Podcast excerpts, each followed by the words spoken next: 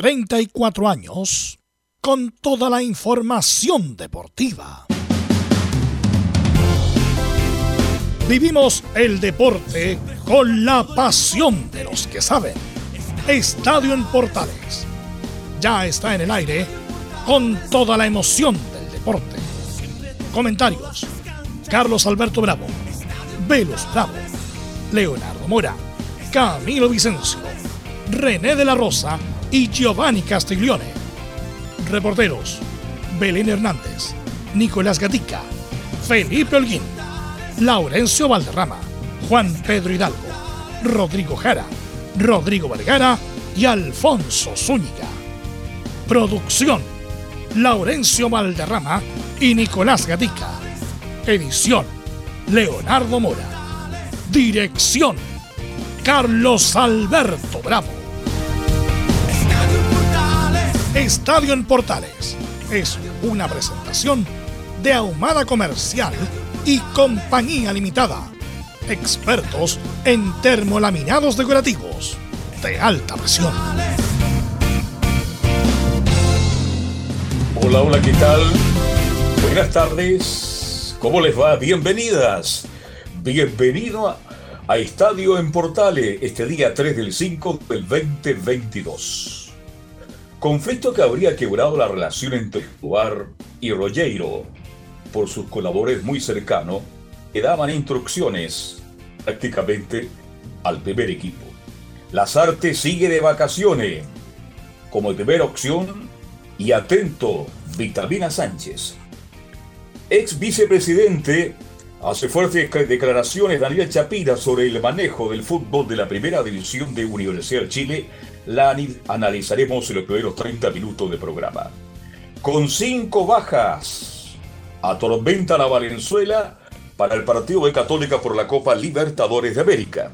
Y la fecha número 12 destacan Unión Española versus O'Higgins, la Ola Serena el sábado y el domingo, la Católica visita Ñublense y el lunes Colo Colo Curicó. Atención a esto, ¿eh? ojalá sea cierto. Presidente Boric anuncia intervención en el fútbol chileno. Carabisneros no tiene que volver y terminar ya el vínculo de los clubes con las barras bravas. Vamos de inmediato con la ronda de salud como es habitual. Saludamos a don Nicolás Ignacio Gatica López. Nicolás, buenas tardes. Sí, buenas tardes a todos los situaciones estadio en Portal. Agregar a eso que, claro, Colo Colo ya se prepara para el día de enfrentar a las 22 horas Alianza Lima por la cuarta fecha de la fase de grupos de la Copa Libertadores. Ya hizo el último entrenamiento. Tendremos declaraciones del uruguayo peruano Gabriel Costa y decir que el equipo parte a las 4 y media rumbo a Lima. Perfecto, muchas gracias. Está por ahí don Felipe Holguín porque es la semana de la U. Hay muchas declaraciones que van y vuelven, etcétera, etcétera. ¿Cómo está Felipe? Buenas tardes.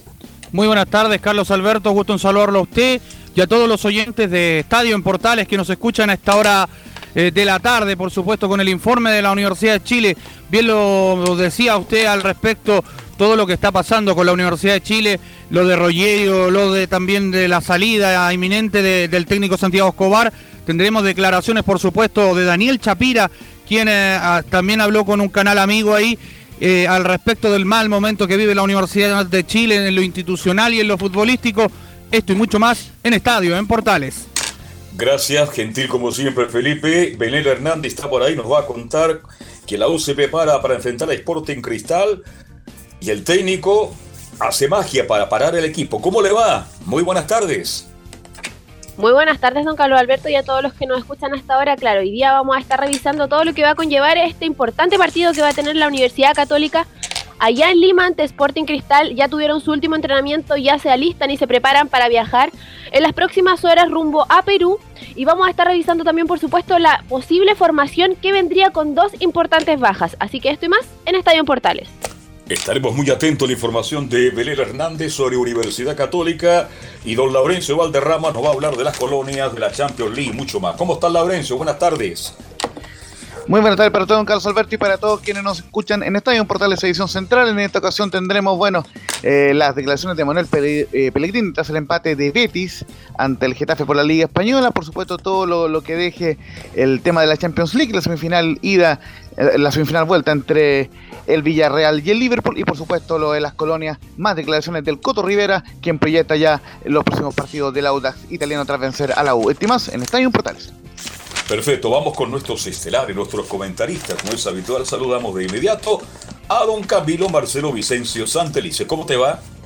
Muy buenas tardes, Carlos, para usted y todos los auditores de Estadio en Portales. Claro, la espera de lo que pase con estos partidos de la Copa Libertadores, una semana eh, clave también para, para ambos equipos, para Colo Colo por, con la opción de ya ir cimentando su clasificación a la siguiente ronda y la Católica con de mantenerse en carrera.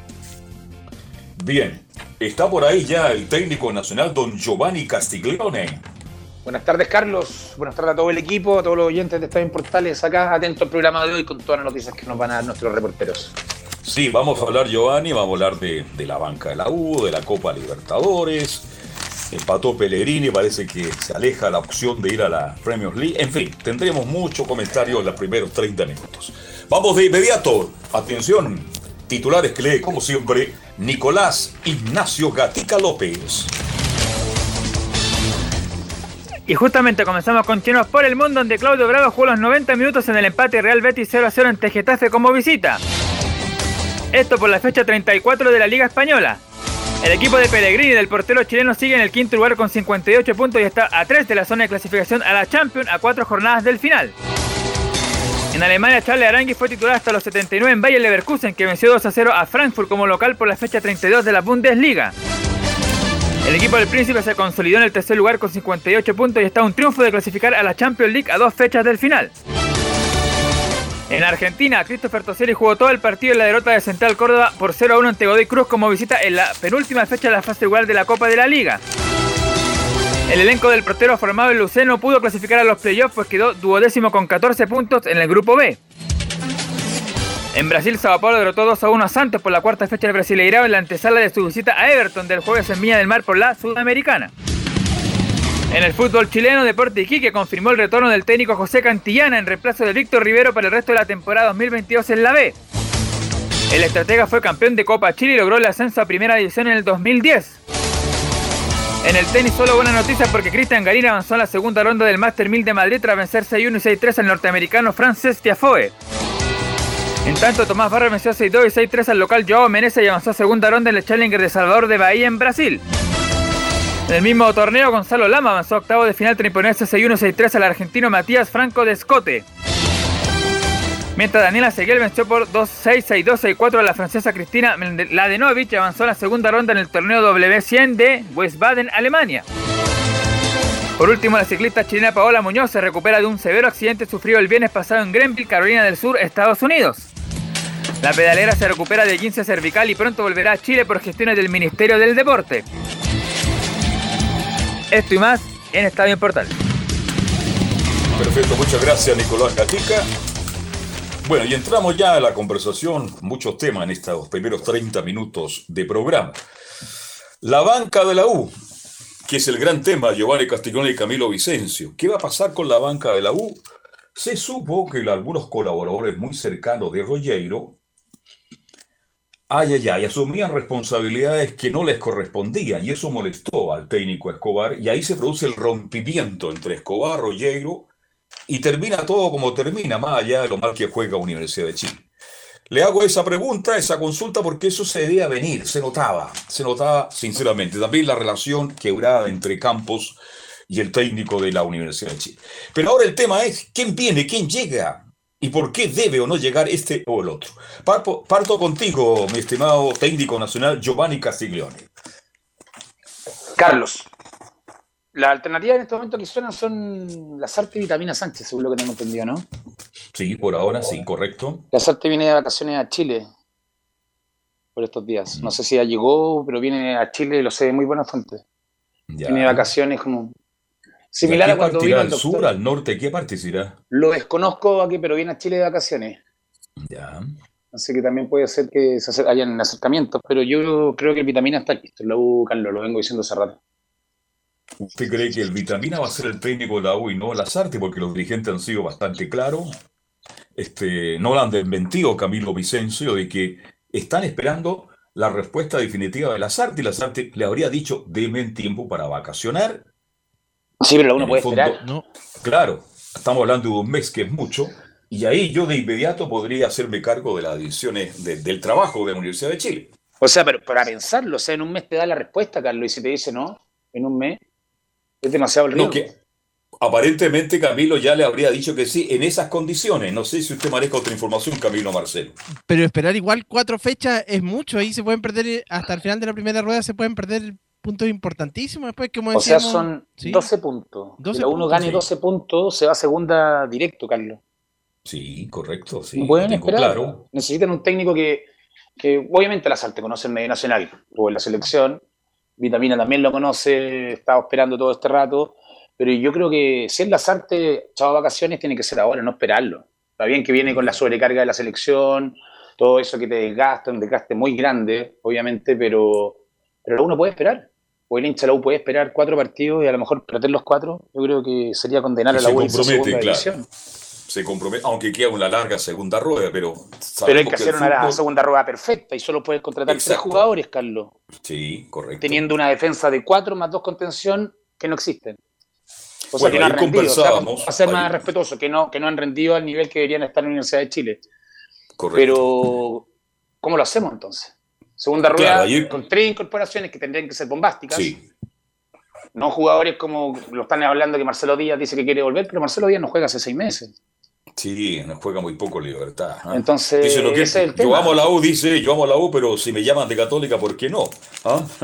Bien, pero el problema está, Camilo, y, los cambio ahora usted, Giovanni Castillo, usted como técnico, como profesional, titulado, aquí se requiere un tipo como Lazarte, más allá de lo futbolístico, con personalidad, con presencia, un técnico que tiene currículum. Porque ya quedó a las claras que aquí hubo una serie de dificultades con los jugadores de la U, y lo comentamos ayer latamente con Velus y con Camilo Marcelo, en el sentido de que eh, el señor Santiago Escobar pidió que saliera Ronnie Fernández Fernández dijo, no, no, no, aguanta, me voy a aguantar, me voy a aguantar. Y él tomó la decisión cuándo debo salir del campo de juego. Entonces la U requiere un técnico de categoría, con presencia, con personalidad, educado y tan correcto como es Lazarte. Yo creo que esa es la razón por la cual los dirigentes de la U siguen esperando a Lazarte. Estoy de acuerdo con ustedes que es muy arriesgado. Un mes, cuatro partidos, y si la U gana uno y pierde tres, también se compromete, pues, mis estimados colegas. Carlos, y personalmente la Sarte viene con un cansancio encima de, haber dirigido la selección y sobre todo por haber quedado fuera con toda la presión. No sé si un mes le alcanza para poder recuperar todo eso, todo ese desgaste que tuvo. Lo digo en serio, no sé si un mes de vacaciones recupera todo ese desgaste que tuvo en la selección. De hecho, normalmente cuando los entrenadores se van de la selección, pasa un tiempo que, en que no vuelven a dirigir, o sea, pasaron un par de, un par de meses y ahora... Sí generalmente cuando se dan de las elecciones porque tuvieron una mala campaña. Exactamente. Camilo. Y eso también depende de, lo, de cómo lo muevan.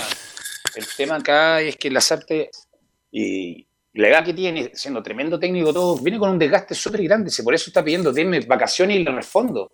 Pero 30 días o 20 días se saque ese cansancio, sobre todo de cabeza, ese es el tema, de cabeza para meterse a una olla hirviendo. Pues seamos sinceros, una olla hirviendo que no se sabe si se va a quemar o se, o se va a lograr mantener un poquito con agua. Eso es lo que pasa en la U en este momento. Bien, va a tener que tomar la decisión entonces muy rápido el directorio de Azul Azul. El amigo Rollero tiene que asumir responsabilidad al respecto.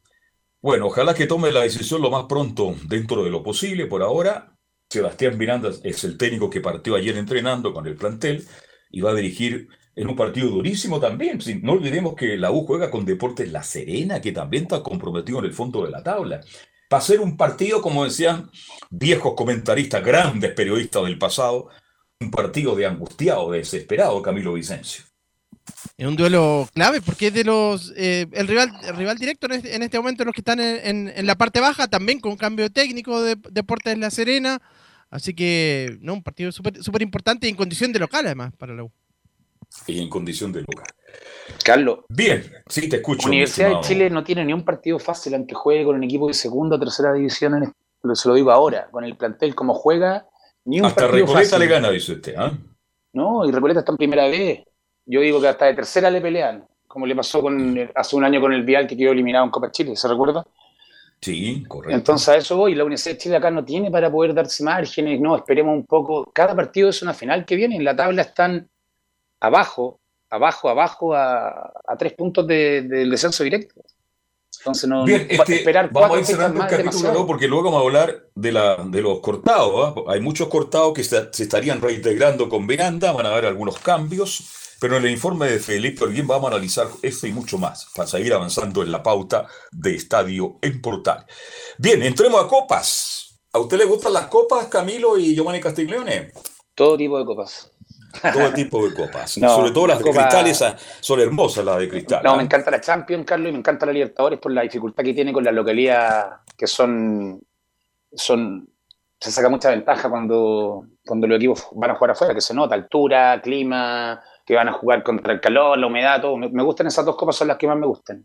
Sí. Ahora, este, a propósito de copas, eh, Camilo, este, Sporting Cristal y Alianza Lima, que tienen dos buenos estadios, yo conozco los estadios, siempre he destacado por qué Perú tiene buenos estadios y Chile tiene uno o dos, estoy hablando en cuanto a capacidad, no podrán jugar como local y van a jugar tanto Sporting como Alianza con Colo Colo y la Católica en el remodelado y hermoso Estadio Nacional de Lima. Ahí van a jugar Católica y Alianza de Lima porque los estadios no cumplen con las mínimas normas en cuanto a la iluminación, Camilo Marcelo. Claro, Católica con Sporting Cristal en la jornada de, mañana, sí, pero un, son, es verdad, un buen, estadio, como usted, como usted lo ha destacado, Carlos, el, Estadio Nacional, Nacional de Lima, sí, tremendo recinto.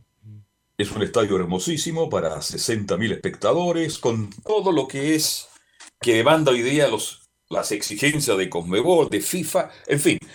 Pero no juegan, lo sacan de ahí a los equipos de Sporting Cristal y Alianza por no cumplir con las normas su estadio en cuanto a las luminarias. Ahora, Camilo, estos dos partidos, primero partamos por Católica, que juega con Sporting, es fundamental para seguir soñando con la otra fase, ¿no? Sí, porque tiene en este momento tres puntos más la Católica y, este unos partidos que podría sacar, sacar puntos, porque el otro es con Flamengo de visita, que es muchísimo más, complicado. Entonces, para mantenerse en carrera es fundamental este partido. Eh, Giovanni. Sea, Católica, si quiere clasificar el Libertadores a la segunda fase y no quedarse en Sudamericana, tiene que ganar mañana, hoy mañana. Sí o sí, tiene que sumar, porque esperando que Flamengo vote a Talleres y quedarían, quedarían dependiendo del resultado, cómo se ve, si Católica gana y Flamengo gana, quedaría a lo mejor en segundo lugar por diferencia de goles. Entonces es fundamental ganarle, lamentablemente. Católica tiene esa tremenda responsabilidad. En el fondo, si Católica llegara a perder este partido, espero que no sea así, se compromete absolutamente su, mucho, paso a la otra fase, ¿ah? definitivamente. Y en cuanto a Colo Colo, bueno, también lo vamos a hablar más rato, también Colo Colo va a jugar como, como local, perdón, como visita en Lima en el Estadio Nacional de Lima, pero volviendo a Católica, yo lo dije, ¿eh? es penca esto hablar de yo, yo, yo, yo, yo, yo, yo, es muy feo. Pero usted, Camilo, que habitualmente reporta Universidad Católica, lo dije muchas veces. Si el problema de Católica no pasa por el medio campo, pasa por la defensa. Se terminó la defensa titular de la Católica. Se fue Huerta. Se fue Huerta, que fue el jugador más regular que tenía Católica. Un hombre que salía atrás con buena zurda, que era clarito, era limpio. De ahí nacía una gran salida del cuadro de la Católica. Y el complemento con Lanaro era excelente. Después seleccionó Lanaro, no quedó Huerta, aparece Acta Buruaga, el amigo Paz. Y resulta que Católica en defensa ahí ha tenido los grandes problemas para enfrentar justamente estos partidos internacionales de Copa Libertadores. ¿Cuál será la defensa que pretende parar Valenzuela? Le pregunto, Camilo, para este partido que ya lo hemos comentado. Si la Católica gana, sigue en carrera. Se pierde, se compromete absolutamente. Sí, muy complicada la defensa. De hecho, después también se, ha lesionado cuando han jugado Branco Ampuero, también que era otro de los que, venía con agarrando ritmo. Eh, entonces ahora va a tener que, va a tener obviamente que, realizar cambios, incluso algunos jugadores que, no han estado en, esa posición. Eh, por, por, eso también va a ser urgente para la Católica en el mercado de refuerzos un central de todas maneras. De todas maneras. Usted Pero, saludamos a la Radio Ritmo y también a toda la audiencia de AM 1180 de Portales. Te escucho, Joven. Pero Católica, independiente del jugador que sea, a toda su vida ha jugado en línea de cuatro. Yo creo que la manejan bien. Es el tema. Yo, obviamente, la defensa tiene un problema, el tema de baja, el tema de rendimiento, pero creo que el, eje de Católica, eh, tetracampeón, eran las contenciones que daban el nexo de atrás hacia adelante, con un buen nivel de jugador que estuviera. En ese momento era Saavedra, no me recuerdo con quién jugaba. Pero creo que por ahí bueno, está, atrás jugaba por el Agüete en la mejor época, el mejor momento del medio campo era cuando estaba Agüeta, ¿me se acuerdan? Sí, Ah, jugaba con Saavedra, ¿no? Sí, Sí. sí, sí. Eso es lo que pasa, lo que mismo que pasa en la Universidad de Chile. El, el contención, no solamente la defensa, la defensa son 4 más 2 o 1 de contención, y en este momento no dan abasto con uno, tienen que ser dos. Y creo que por ahí está el problema de defensa y de salida para hacer el nexo hacia, el- hacia los mediocampistas o hacia la orilla, como lo hacía Católica, que Católica jugaba muy bien hace seis meses, jugaba un tremendo fútbol. Claro. Este, a- el medio campo católico tiene buen pie, tiene buen Y coincide con tiene- las bajas de todos, muy, muy, baja muy. Felipe Sí. Gutiérrez, eh, todos esos jugadores han bajado su nivel y se nota mucho en la cancha y creo que eso también es, aparte de la defensa, los dos contención que son fundamentales en el fútbol. Se ve Colo Colo cuando juega Pavé y juega, Mm. ay se me fue, Fuentes, cuando andan bien. Fuentes. Pelean el partido, River se la Oiga, pelean. no pasa nada, un muy ¿verdad? buen- Un muy buen contención y juegan muy bien. Perdieron con River, ok, pero River. Pero lo que voy, que eso es lo que necesita la U, necesita Católica en este momento para poder afirmar la defensa y afirmar el medio campo hacia arriba, creo yo. Sí, tienes toda la razón, porque la defensa sale jugando, entrega el balón y se vienen de vuelta, como decía un viejo arquero Rodenak, arquero de Audax, de Ranger. Yo me ganaba detrás del arco en esa época y decía el pobre arquero de Audax en esa época. No, en medio campo nuestro marca menos que un, que lápiz blanco, bravo. Mire, ya viene y, se, y vienen de nuevo, y vienen de nuevo. Es verdad, en el fondo, el- para que el fondo tenga éxito, más allá de buenos centrales, tiene que tener un buen medio campo. En fin, bueno, dejemos a Católica. Vamos a hablar más ratito también de Colo Colo. Colo Colo juega el día jueves. Y ya don Laurencio Valderramas nos va a contar algunas novedades. ¿Qué pasó con Pellegrini? Que creo que ayer no logró el resultado que tuvo hincha del Betty esperaba Laurencio Valderrama.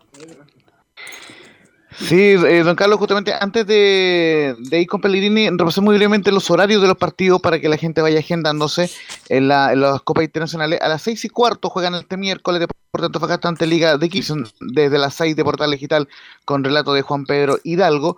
Posteriormente a las 22 horas, ya lo decíamos, Sporting Cristal ante Católica, transmisión de- desde las 21.30 con relato de Cristian Frey, el partido por, eh, por todas las señales de portales. Y el jueves 5 a las 6 y cuarto juegan Everton ante Sao Paulo en Viña, a las 20.30 Banfield ante Unión La Calera eh, en el Estadio Nicolás Chaguán.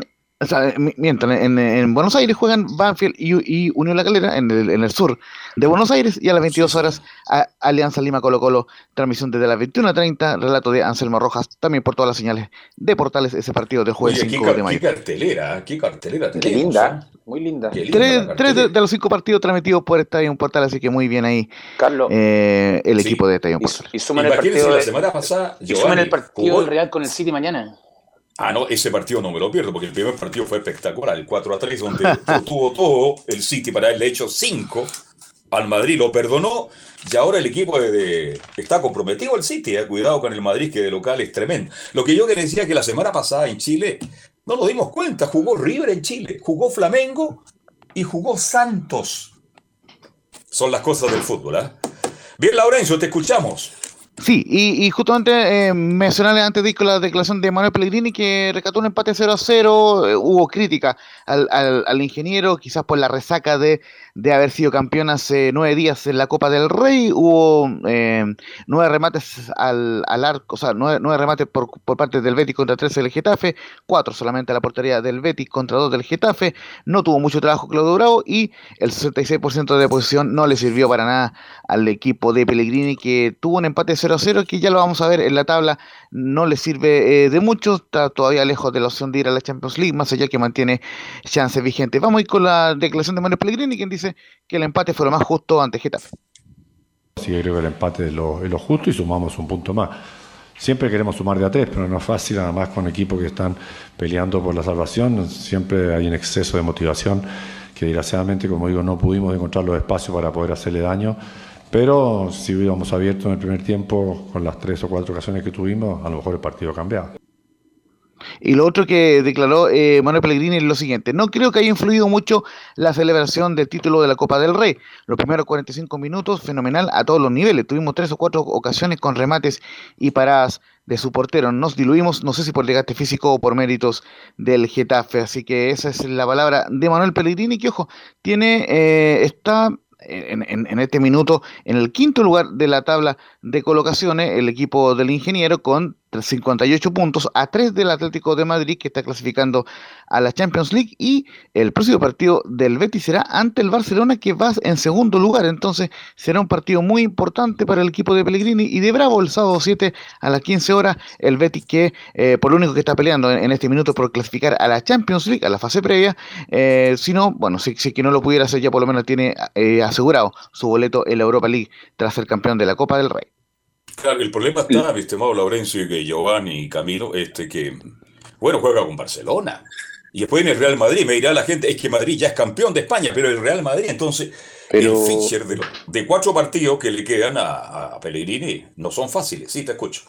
Pero al, al, Atlético y al Sevilla también le toca entre ellos y también les toca el Real Madrid. También está muy complicado el sector de los otros dos equipos, independiente de que está tres puntos abajo el Betis.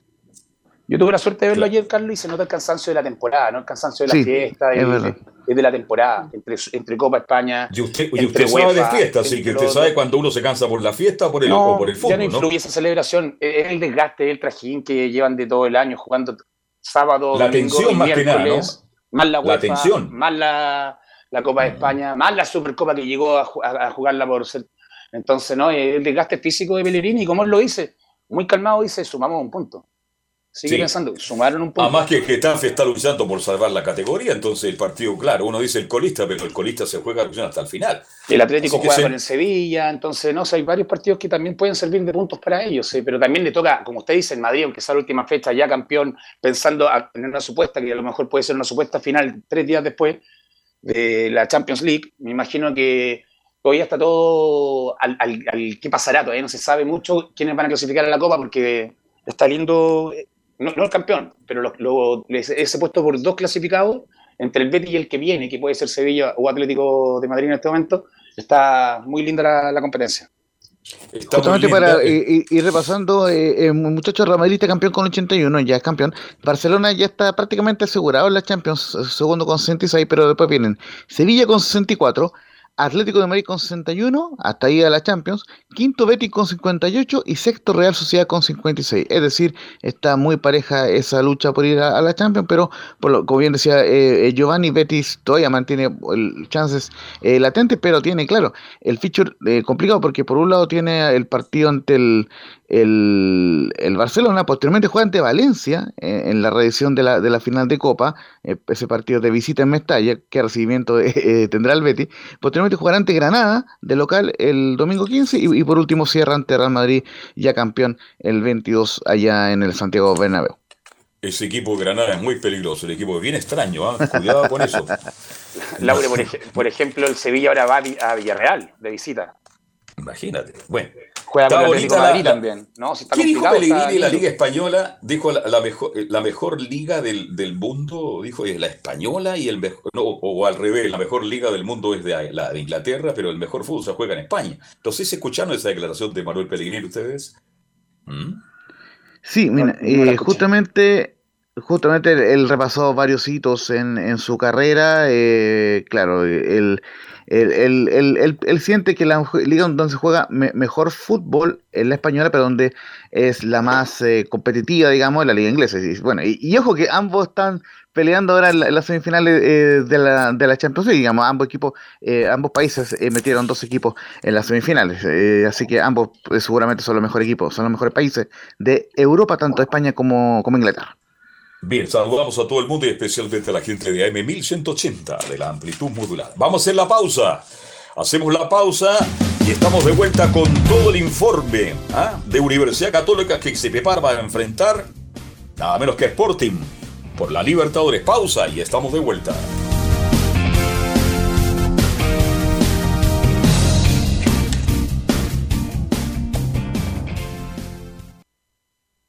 Radio Portales le indica la hora. Las 2 de la tarde. Reparación laboral. Abogados especialistas en accidentes del trabajo, despidos injustificados y autodespidos. ¿Tuviste un accidente de trabajo en los últimos cinco años y ese accidente se originó en la conducta negligente de tu empleador? Es muy probable que tengas derecho a obtener una indemnización por los daños causados. Consulta gratis. Reparación laboral. Profesionales dedicados a entregar asesorías en temas relacionados con todo tipo de accidentes laborales en todo Chile, de Arica a Punta Arenas. www.reparacionlaboral.cl ¿Quieres tener lo mejor y sin pagar de más? Las mejores series de televisión, los mejores eventos deportivos, equipo transportable, películas y series 24/7. Transforma tu TV a Smart TV. Llama al 973-718989. Twitter arroba panchops. Visita www.radiosport.cl, el sitio web de la Deportiva de Chile. Programas, noticias, entrevistas y reportajes, podcast, radio online y mucho más. Todo lo que pasa en todos los deportes lo encuentras en www.radiosport.cl. La Deportiva de Chile en Internet. Termolaminados de León. Tecnología alemana de última generación. Casa Matriz, Avenida La Serena, 776, Recoleta. Bono 22 622 5676. Termolaminados de León. Desde todo Chile. Desde todo Chile. Y para todo Chile. Y para todo Chile. Portales Digital está en todas partes. www.radioportales.cl Entre marco grande y marco chico, media vuelta y vuelta completa. Escuchas Estadio en Portales en su edición central. La primera de Chile, uniendo al país de norte a sur.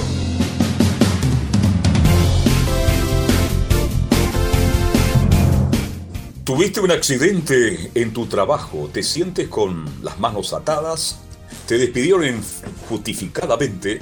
En reparación laboral te asesoran y te acompañan abogados especia- especializados en trabajo. Los resultados lo respaldan.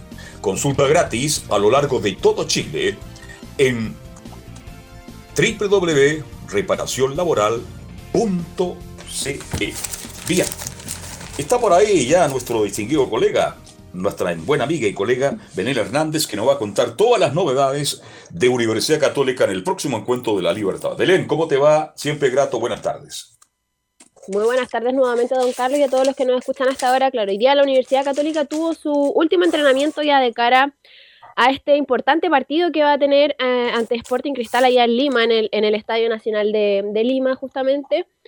Em, va a ser un, un partido importante donde la Universidad Católica prácticamente se va a jugar la clasificación de, de conseguir los tres puntos que, que son importantísimos bueno, en, en este, en este campeonato. Y justamente ante este rival que va a ser el, es el rival directo por cómo van en la tabla, porque claro, justamente la, eh, la Universidad Católica va, mm, va tercero con, con tres puntos y Sporting va no ha ganado ningún, ningún partido, así que va, va con cero puntos, último en, en esta tabla del, del grupo H. Flamengo va con nueve puntos, es el primero y líder, y el, en, segundo, en segundo lugar está Talleres de Córdoba con seis puntos por lo que es, sería importantísimo y mm, eh, para, para enfrentar, o bueno, para, para ganar, para conseguir esto, estos tres puntos, em, lo, lo ubicaría, eh, bueno, hab- habría que ver la diferencia de, goles, pero ya quedaría justamente con, con seis puntos, al igual que el equipo argentino. Y hoy eh, viajan a, Lima.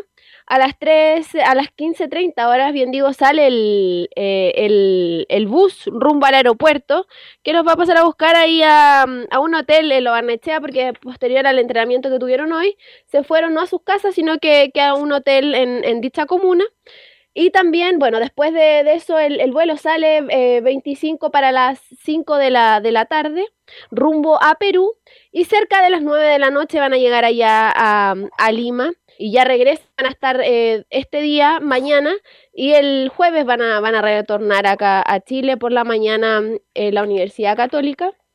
Repasando eh, las bajas que, tiene eh, Rodrigo Valenzuela para, para enfrentar a este equipo peruano, tiene bajas por lesión y bajas por suspensión también.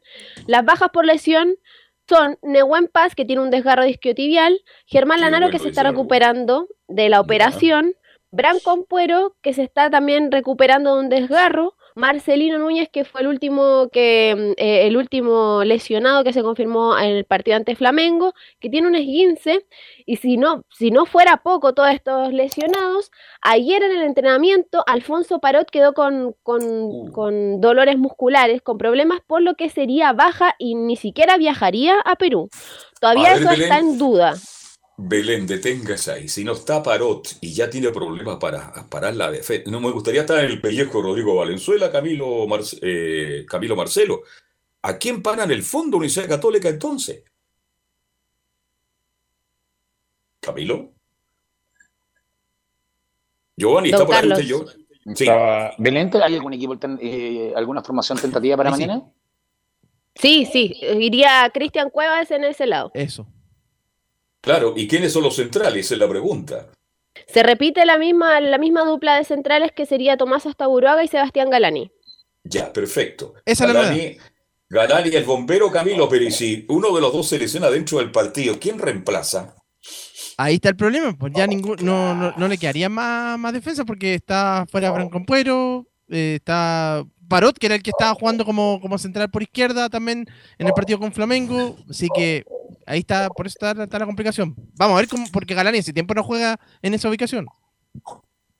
Difícil que Giovanni Castiglione, ¿ah? Porque en el fútbol estas cosas pasan, lamentablemente, ¿no? Esta- estas cosas pasan y ahora es cuando se ve el entrenador que tiene que buscar la mejor manera, la mejor alternativa, improvisar o, o a lo mejor ya me imagino que durante estos días previos, que fueron bastante, fue viendo todas esas alternativas. Esperemos que tome la mejor decisión y que Católica mañana sume los tres puntos que es necesario para poder seguir en pelea en Copa Libertadores.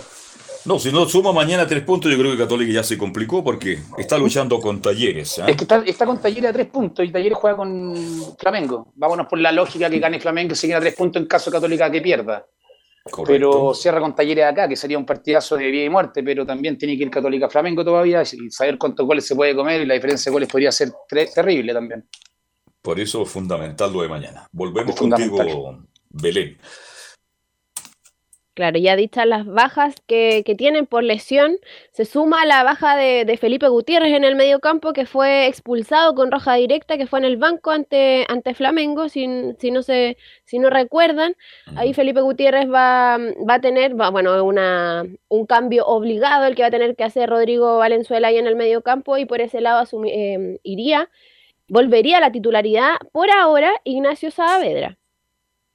Volvería Ignacio, que yo creo que va a, ser uno que lo, tiene la gran oportunidad, Camilo, de recuperarse, de ah, tomar de nuevo confianza y decir, bueno, aquí está el volante de contención, eh, que yo fui durante mucho tiempo titular y que de un día para otro, con Paulucci primero, ese, perdió la titularidad. Y además que tiene que reforzar esa zona del mediocampo, Carlos, ahora, porque en los últimos partidos no, no venía jugando con esa con ese mediocampo, estaba Felipe Gutiérrez en esa zona prácticamente, entonces, y ahora imagínense, con esta defensa, eh, es importante la recuperación de Saavedra. Oye, entre Felipe Gutiérrez y Leiva, ¿quién marca? Y nadie, pues tienen buena salida. Carlos, me gusta. Saavedra. Me gusta ¿Le Saavedra gusta a usted independiente de... Me gusta, me gusta, independiente del nivel que tiene ahora, como usted ¿Pero lo le gusta el peinar había- o cómo juega? No, cómo juega. Me Ya, gusta. A mí, es a mí, no- clarito. a mí que Cuando que es un andaba- volante correcto, pero a mí no me, no me produce. cuando no me Saavedra andaba bien, te hacía el nexo de la defensa y buena salida hacia, hacia el medio campo ofensivo y también te contenía. El contención, la gracia es contener al rival. Sí, pues. Y también te contenía. Entonces, fue alternativa a la selección, nombrado siempre, que debería estar, ok. Tuvo buen nivel y creo que lo puede, y sobre todo con el nuevo profe, debería a lo mejor tener la chance desde cero como la tienen todo, todo el plantel cuando llega un profe nuevo, y sobre todo uno que ya los conoce. Creo que Saavedra va, va a tener la confianza de aquí adelante eh, con lo que viene. Espero que mañana sea un buen partido porque en verdad mañana quiero que gane Católica, quiero que siga en pelea por la Copa Libertadores y ojalá se meta en segunda fase. Es, lo esperamos todos. Belén, Bueno, vamos a pasar a escuchar justamente a quién ocuparía el, el puesto de, de Alfonso Parot, que es Cristian Cuevas, quien mencionó, estamos con muchas ganas para este partido de Libertadores. Eh, sí, bueno, estamos, estamos bastante eh, contentos, estamos porque se viene otro partido de Libertadores, estamos con, con muchas ganas, entusiasmados, eh, hemos trabajado bien en la semana y estamos preparados, llegamos bien a, eh, de cara al partido del miércoles contra Sporting. Vamos a pasar a escuchar otra declaración de Cristian Cuevas donde menciona estamos seguros de lo que estamos haciendo para traernos los tres puntos. Eh, siento que va a ser un partido bastante intenso. Eh, ellos juegan muy bien, tienen buenos jugadores. Eh, que ha demostrado el partido que jugamos acá de local, que fue un partido duro, difícil, pero estamos bastante confiados y, estamos seguros, bueno, creemos también en lo que estamos haciendo, en lo que estamos trabajando para, para ir allá y traernos los tres puntos. Bueno, recordar que la fecha que se va a jugar mañana es la fecha 4. En la fecha 1, Sporting Cristal cayó ante Flamengo por 2 a 0. La Universidad Católica cayó también en esa fecha ante Talleres de Córdoba y en Argentina. En la fecha 2, la Universidad Católica venció por 2 a 1 a Sporting Cristal acá en San Carlos de Apoquindo. Y por la fecha 3, la que recién pasó, Talleres de Córdoba derrotó por un gol a 0 a Sporting Cristal. Y Flamengo, que se quedó con los tres puntos, venciendo por 3 a 2 a la Universidad Católica acá en, San Carlos de Apoquindo. Y eh, otra declaración que, que emitió Cristian Cuevas respecto a, los jugadores, al equipo que, tiene Roberto Mosquera, menciona, tienen jugadores peligrosos, pero nosotros tuvimos buenas actuaciones en los partidos anteriores. Eh, bueno, lo hemos analizado un poquito, eh, ya sabemos bien a los individuales los jugadores que son bastante peligrosos.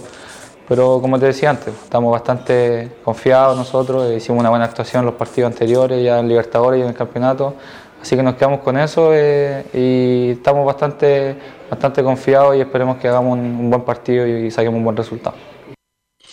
Oye, este Cueva ha sido interesante, Cueva es un lateral de salida, técnica, es rápido, cierra bien, claro, le falta un poquito más, pero que me estoy acordando, ¿ah? la U fue a buscar dos más malos de Guachipato y la Católica trajo al más mejor, como decía el gran Leonel Sánchez, porque ahora usted como técnico, Giovanni, utilizaría de vez en cuando o siempre volanteando por izquierda a Cuevas porque tiene una salida rápida y técnicamente muy veloz y llega siempre a la última línea, o lo mantendría como lateral izquierdo de marca, absolutamente. Me gusta ver las, dos posiciones, no encuentro que, como usted dice, tiene una salida muy clarita y y bastante, y, bastante, bastante pasado durante el partido. Esa, esa es la, me gusta como la salida que tiene y creo que de a poco le va ganando el puesto a la pulsada Parot, sobre todo por la salida que tiene. Y, pero también podría ser una alternativa en el medio campo volanteando para no, no desgastarse tanto llegando hasta el área, al área misma de uno para poder volver a, pararse en el puesto de él. Pero por ahora me imagino que va a ir por la orilla el brazo de Parot. Sí, va por Parot definitivamente Belén, ¿no? Sí, sí, eh, Alfonso Parot. Em, hasta ahora sería duda y todavía hay, que esperar bien em, en la última, las últimas horas que, va, que van a estar acá en, Chile para, para, saber si es que viaja o no viaja en definitiva. la información que yo manejo es que no iría a Perú, pero em, todavía eso puede, puede cambiar en el, por el entrenamiento de hoy. Respecto a Sporting Cristal, también tendrían una baja importantísima, que sería la de Christopher González. Está en duda también Roberto Mosquera, todavía no, em, no quiere asumir de que, de que probablemente no pueda estar eh, ante el partido de la Universidad Católica porque sufrió un esguince en uno de sus dedos del pie izquierdo. Y eso lo tendría como, como baja para, para este importante duelo de, de mañana. Y em, Sporting Cristal en la, en la Liga Peruana va sexto con, con 21 puntos. Han jugado 11 partidos, de los cuales 6 han sido triunfos, 2 derrotas y 3 empates, y vienen de un triunfo ante Binacional que se jugó en el sábado mm, pasado, que fue el sábado 30 de abril, por un gol a cero con, con tanto de, Horacio Calcaterra. Así que viene de, de, un, de, un, triunfo, viene con un envío anímico bueno para, para enfrentar a la franja. Y respecto a, otra declaración que emitió Cristian Cuevas, vamos a escucharlo, en donde menciona, va a ser un partido duro e importante para nosotros. Sí, va a ser un partido duro, e importante para nosotros. Eh, si llegamos a ganar, eh, nos metimos ahí ya para, pelear la clasificación, que es lo que queremos. Así que va a ser un, partido bastante importante, eh, más importante que los anteriores y lo vamos a tomar de, esa manera. Ya para ir finalizando el informe de hoy, Vamos con la posible formación que, a ver, a ver, a ver. que tendría Rodrigo Los posibles titulares, los posibles 11 de Católica, al arco Camilo Vicente. Ah, no, no, también Camilo va siempre a comentar allá. Bien, ¿cuál serían los 11 de la Católica, Belinda Hernández? A ver. Sebastián Pérez en el arco, la línea de cuatro con eh, Raimundo Rebolledo como lateral por derecha, con la dupla de centrales que se repetiría, que sería la misma que jugaron ante Flamengo, con Tomás Astaburuaga y Sebastián Galani. Y como lateral izquierdo iría Cristian Cuevas. En el mediocampo iría Ignacio Saavedra y Juan Leiva. Un poco más adelantado iría Fabián Orellana. Por el sector derecho iría José Pedro Fuensalida. Por el sector izquierdo iría Diego Valencia y dejando solamente adelantado al centro delantero a Fernando Sampedri. Esa sería la formación que estaría preparando Rodrigo Valenzuela para enfrentar a Sporting Cristal en Lima. Una formación, Camilo y Giovanni Castigoni, bien defensiva de Católica, aparentemente, ¿no? Porque iría solamente San Pedro como punta a punta. Pero, pero Chapita y, y. Ay, ¿Cómo se llama el que va por la izquierda? Valencia. Diego Valencia. Y Valencia a la hora de ataque pasan a ser casi punteros y a la hora de defensa, a defender, pasan al medio campo, Carlos. Más que nada, va a ser un equipo que igual va a ser ofensivo. Católica yo creo que con este equipo busca ganar mañana y creo que solo va a traer los tres puntos. Ojalá Dios quiera, porque aparentemente uno de los más débiles de, este grupo, Camilo, es justamente el equipo del Aceredo, es Sporting, ¿no? El Sporting que, igual tuvo un buen partido acá cuando fue superior en ese, en ese momento, sobre el segundo tiempo principalmente de Carlos, en aquella oportunidad, pero fue importante uno de los jugadores que dice que Belén, que está en duda, es el Christopher González, el canchita, y, pero, pero claro, pero no, pero dentro de todas las dificultades que tiene Católica, es un, buen equipo el, que tiene. Y claro, recordaba que Galani jugó, claro, en esa posición con, contra Flamengo, sí. Galani llegó de bombero a Católica. Cualquier problema, ahí está Galani. Ojalá Dios quiera que sea un equipo ofensivo este que, y que logre el resultado que todos esperamos, que es justamente un triunfo para seguir soñando con la otra fase de la Copa Libertadores. Entonces, hoy día viaja Católica y la transmisión nuestra mañana, mi estimada Belén, ¿no? Sí, mañana a las 21.30 horas comienza la transmisión de este duelo. Ok, ¿algo más de la UC? Eso sería por hoy. Mañana ya vamos de lleno con lo que sería el partido mismo y tendríamos la posible formación de, de Sporting Cristal y también vamos a aclarar las dudas respecto a Alfonso Parot si es que viajó o no. Así es, yo estoy preocupado por Canchita. Gracias, Belén Hernández, que tenga muy... Gracias. Bien, dejamos la católica y nos vamos de inmediato a la comuna de la Cisterna, a la comuna progresista.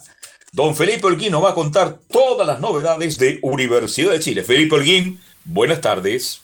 Muy buenas tardes, Carlos Alberto. Los saludo nuevamente a usted y a todos los oyentes de Estadio en Portales eh, que nos escuchan a esta hora de la tarde. Por supuesto, bien lo mencionaban titulares. Eh, habló Daniel Chapira al respecto eh, ahí con un, con un medio televisivo, como lo comentaba. DirecTV que nos se dio ahí las declaraciones, por supuesto, agradecerle antemano quien eh, se refirió a varias cosas, el momento malo que vive institucionalmente la Universidad de Chile. También habló de Rogerio y su gestión. También tuvo declaraciones al respecto de, lo que es la conformación del plantel, de los refuerzos, entre otras cosas. Pero para darle la bajada un poco y para que ustedes puedan también opinar en el panel, eh, Carlos, eh, ¿qué les parece si pasamos a revisar las primeras declaraciones de acá de Daniel Chapira, quien habla al respecto en la primera de Chile, donde dice, nunca vi una U más mala que esta. Tengo que decirlo con toda, su, con toda franqueza y, como corresponde. Yo llevo, no sé, 50, 60 años viendo jugar a la Universidad de Chile desde el Valle Azul para adelante. Nunca vi una U más mala que esta. Eh, honestamente creo que nunca, de, verdad nunca, en ninguno, ni, ni siquiera cuando perdimos en Brasil 7-0 Nunca vi jugar más mal a la U que lo que jugó este día viernes. Es una cosa impresionante, impresionante. A ver, ahí yo lo dije en mi relato. ¿ah? Eh, no, me, pongo en el pellejo de los relatores. ¿ah? Cuando hay partidos malos, no, no sufren los oyentes, porque los oyentes están haciendo sus cosas, están escuchando la radio al pasar, pero el relator sufre una barbaridad. Yo sufrí una barbaridad. ¿Qué partido más malo? Lo dije ayer, lo reitero hoy. Escobar se va porque jugó el partido más malo de todos los que jugó como técnico el Chaco Escobar. A quien le deseo que le vaya muy bien, que tenga éxito. Se habla que Medellín parece que lo quiere contratar. Pero si tú viste el partido, Giovanni Castiglione, entre Audax y la U, la U hizo todo lo posible por jugar mal. Y creo que lo único bueno, rescatable, es que lo consiguió. Y ahí estoy con Chapira, con el señor Chapira, que es un viejo dirigente, un hombre que identificado con la U, pero que tampoco estoy de acuerdo con el que ahora salga haciendo declaraciones cuando él, por ser el segundo accionista de Azul Azul, podía haberlo dicho esto hace un mes y medio atrás que las cosas no venían bien. Pero en fin, ya es cuento, ya Sago Escobar se fue, pero comparto con él, no sé si tú viste el partido, mi estimado Giovanni, lo mal que jugó la U sin desmerecer, ¿no es cierto?, el mérito de Audas Club Deportivo Italiano.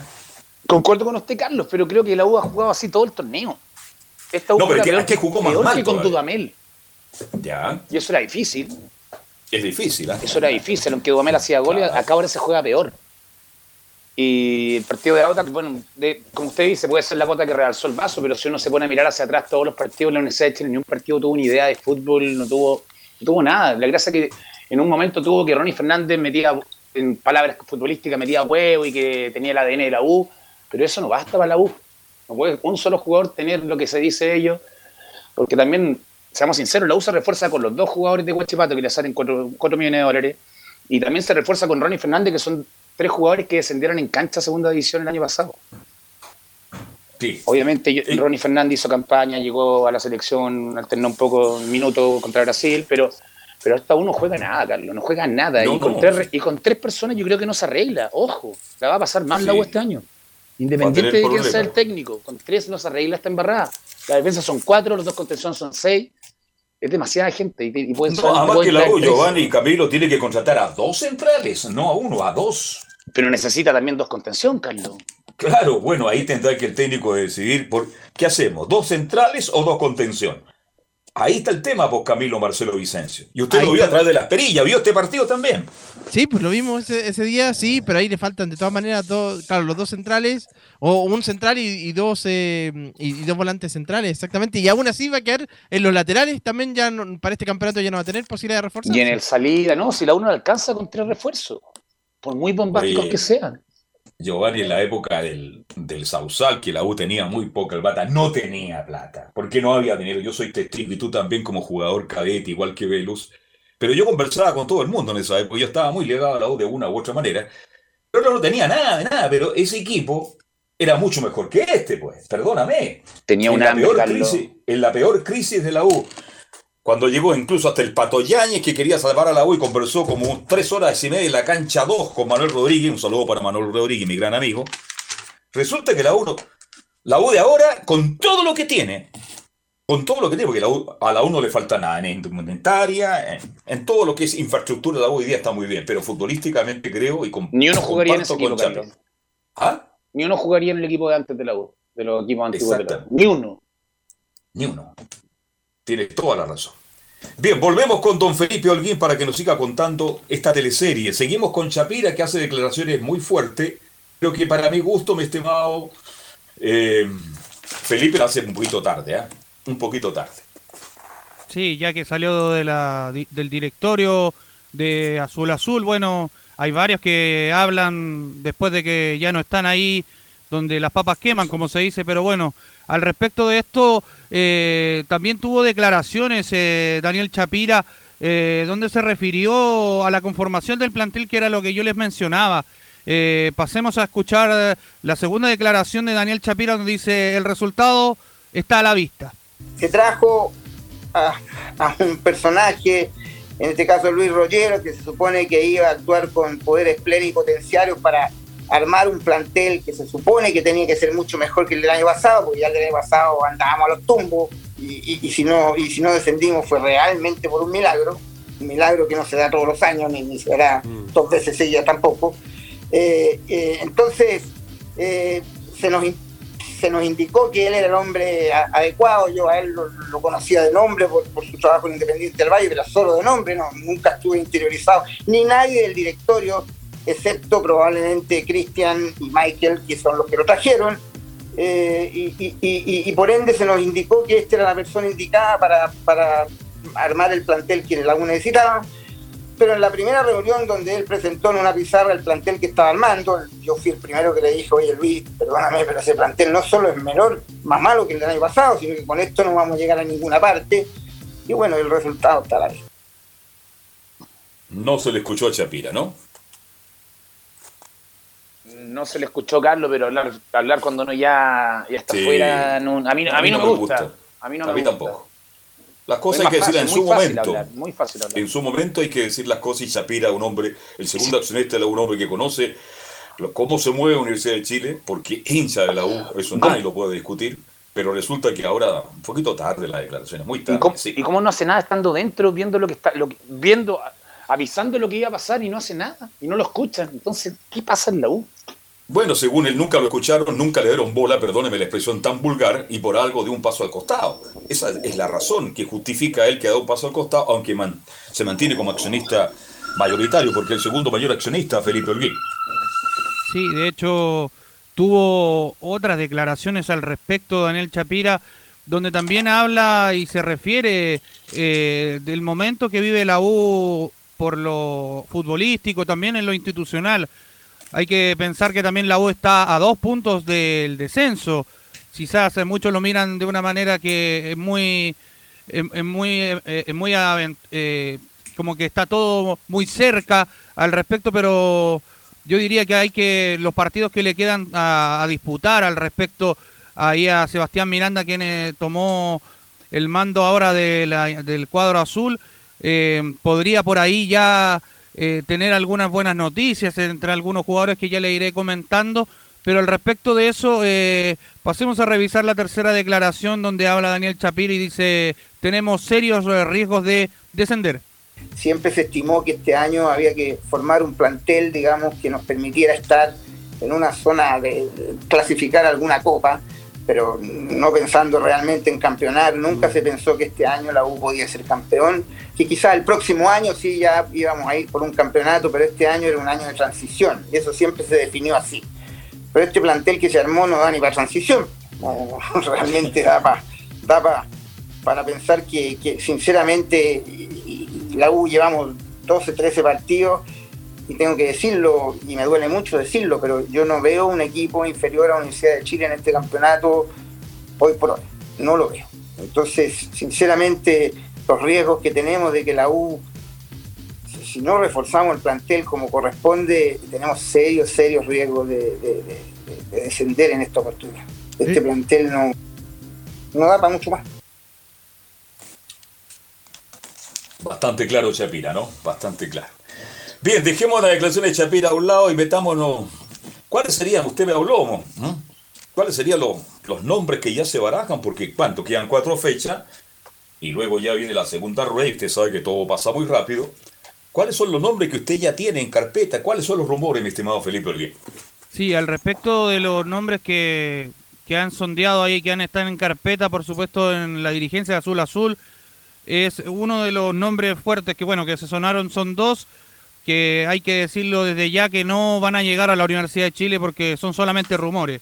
Uno era Eduardo Domínguez, ya de lleno, eh, quien eh, tiene ahí un problema contractual con el cuadro de Independiente de Avellaneda. Eh, por un tema de refuerzos, no está del todo contento porque no le han traído los jugadores que él necesita. Y es por eso que podría dejar el cuadro de Avellaneda. El segundo es Gabriel Heinze, otro que tampoco es imposible que llegue por las pretensiones que tiene eh, en, en lo monetario. Esos son los dos nombres que ya están de baja en esa lista de cuatro Es que, posibles. es que nunca, nunca esos dos nombres que usted me dio llegaban a la U. En, en- en su mejor momento, tal vez, cuando la U tenía plata, porque tuvo bastante dinero, podrían llegar, pero ahora, en estos tiempos, difícil. Es imposible. Son nombres que... ¿De dónde salen estos nombres, mi estimado Giovanni Costonelli y Camilo Vicencio? Veamos la realidad de la U en este minuto. La realidad de la U, creo yo, Carlos, y creo no estar equivocado, la U no necesita, no necesita un Heinze, no necesita un Guardiola, necesita a alguien que conozca el medio chileno, sobre todo. Ya. Tenemos un gerente técnico que no es chileno, que llegó a conocer Chile y está haciendo lo que está haciendo y tiene a la U como está.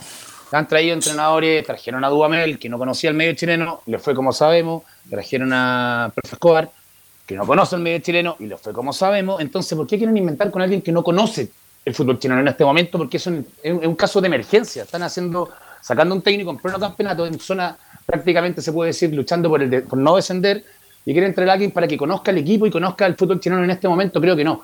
Para mí, las artes o vitaminas son los indicados en este, mo- en este caso, porque están los dos libres y los dos conocen Sí. mucho el medio chileno. Creo que por ahí va el tema. Chile no puede volver a, plenamente no contigo, puede volver a de acuerdo. apostar algo. Volvamos Sí, a apostar por un nombre, no. Digamos alguien que Tenemos que apagar el incendio. Hay que apagar el incendio ahora, porque mañana puede ser muy tarde y por lo tanto se requiere un técnico que conozca el medio local, pues mi estimado Camilo Marcelo, ¿no? Totalmente, porque si no, se imagínense cualquiera de esos nombres que serían buenos, pero, pero para otro momento de, de la 1, que tuviera eh, que tuviera inicio de- desde la temporada, porque ahora va a tener que llegar y, y poner recién a conocer, poner recién a conocer lo- lo- eh, los jugadores, no, alguien que, que ya conozca el medio nacional. Sí. Entonces, para ir ganándole tiempo al tiempo, mi estimado Felipe Holguín, y no le estemos dando este, dulces o esas calugas de leche que son tan ricas los hinchas de la U, aquí la opción uno sigue siendo Lazarte, por la información que yo manejo, a lo mejor usted maneja mayor información que yo, y el otro el Vitamina Sánchez, definitivamente no hay más, ¿no? Claro, son las dos opciones que mencionaba usted al respecto. Una es Martín Lazarte y el otro es eh, Pablo Vitamina Sánchez también, quien eh, serían las dos opciones más cercanas, le podría decir yo de lleno.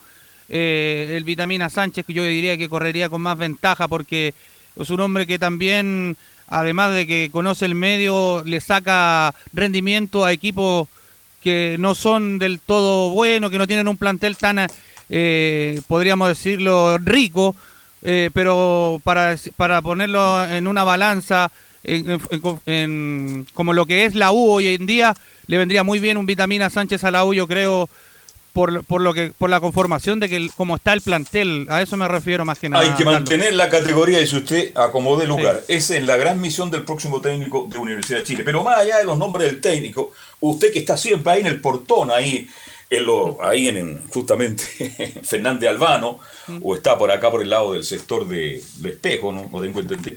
¿Qué rumores hay de algunos refuerzos? Porque, oiga, esta semana, en los próximos días, se juega la fecha 12. Quedan tres. Y ahí la U ya tiene que tener los refuerzos para enfrentar lo que se le viene, que es durísimo.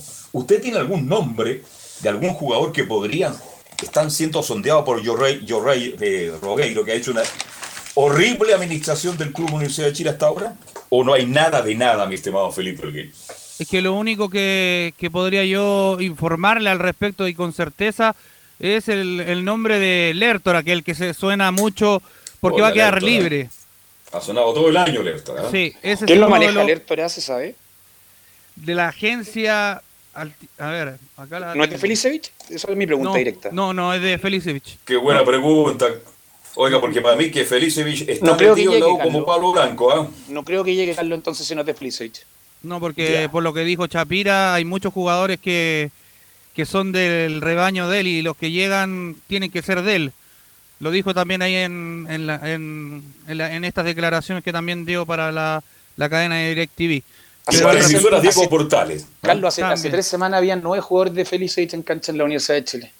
Pero si eso es efectivo, entonces Trajo los dos jugadores de hago todos los Cochipato, días. un, equi- un equipo descendido en 4 millones de dólares.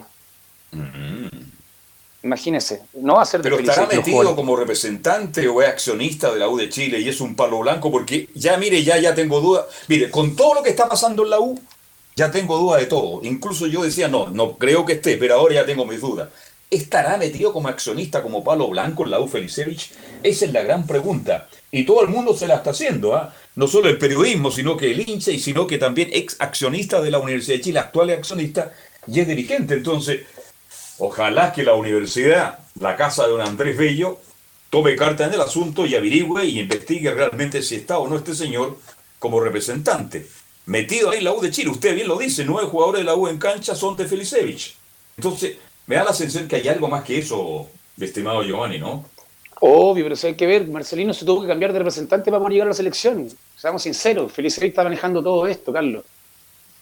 Y la U, lamentablemente, con esto va, a ser una rueda donde van a llegar jugadores de más nivel, caros, y va a estar así porque va, va a estar haciendo su negocio. No le interesa ser campeón, está demostrado. Le interesa su negocio. Bien, vamos a ver qué pasa entonces los próximos días. ¿Algo más de la U, don Felipe Holguín? Sí, para cerrar eh, el informe de hoy, les voy a comentar cómo va a estar conformado este cuerpo A técnico interino. Está conformado por Sebastián Miranda, el técnico, Nilton eh, Sepúlveda, el ayudante técnico, Ignacio Fabres, el preparador físico, y Carlos Arias será el preparador de arqueros. Ese será el equipo Ahora- de la U. Oye, eh, Giovanni, tuviste jugar a Sebastián Miranda muchas veces, ¿no? Soy amigo de Sebastián Carlos. Lo conozco, estaba dirigiendo el Estadio Español hace poquito y me dijo que estaba Sí. muy tranquilo dirigiéndolo y, y de un día para otro lo tiran a la hoguera y Esperamos que lo haga de la mejor manera. Asumió la sub-17 de la Universidad de Chile. Sí, pero mantenía Ahora, el Sebastián, español. yo no tengo el gusto de conocerlo, lo vi jugar, pero es un hombre de presencia, un tipo que habla muy bien, es muy educado. ¿ah? Es tremenda Este, persona, Carlos. Tremenda persona. Sí, es un hombre que tiene una apariencia muy distinta a muchos jugadores y él hizo su, toda su campaña prácticamente en una española, Giovanni. ¿ah? En una española católica y después estuvo en Austria, antes de católica, Sí. tengo entendido. E incluso pasó Era un por la lateral MLS, derecho de, buen pie, un lateral derecho de muy buen pie, de buena técnica. ¿eh? Y que también podía jugar de central. También podía jugar de central. Para que la gente vaya conociendo quién es Sebastián Miranda, porque en este país la gente no conoce a nadie, somos todos muy olvidadizos. Esas fueron las características de Sebastián.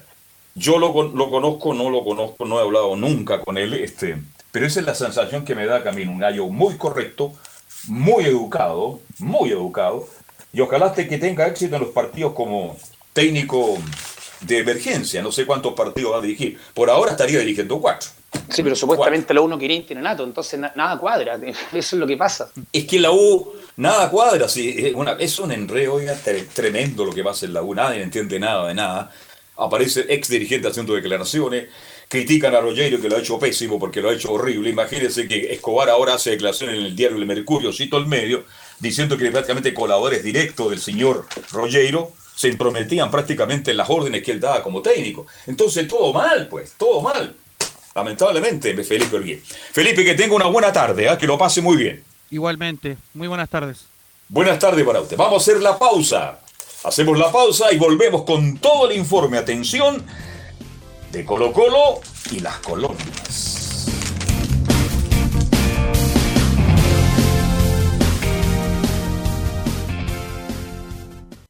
Radio Portales le indica la hora. Las 2 de la tarde, 37 minutos.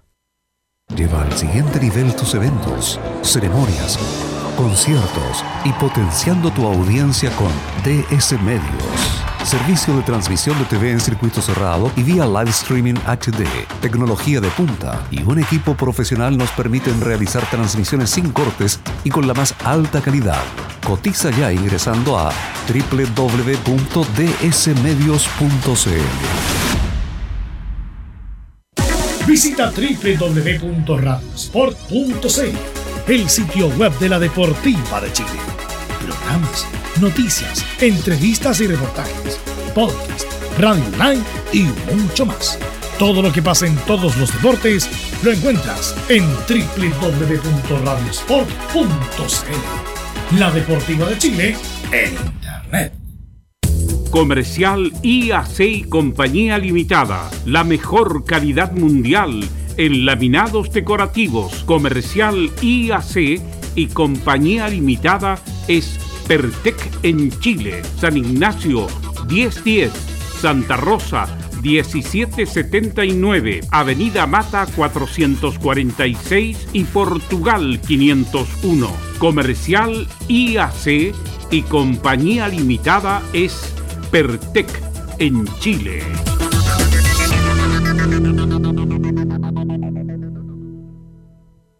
Desde todo Chile. Desde todo Chile. Y para todo Chile. Y para todo Chile. Portales Digital está en todas partes. www.radioportales.cl Un acercamiento electrónico a todo lo que pasa en el fútbol. Escuchas Estadio en Portales en su edición central.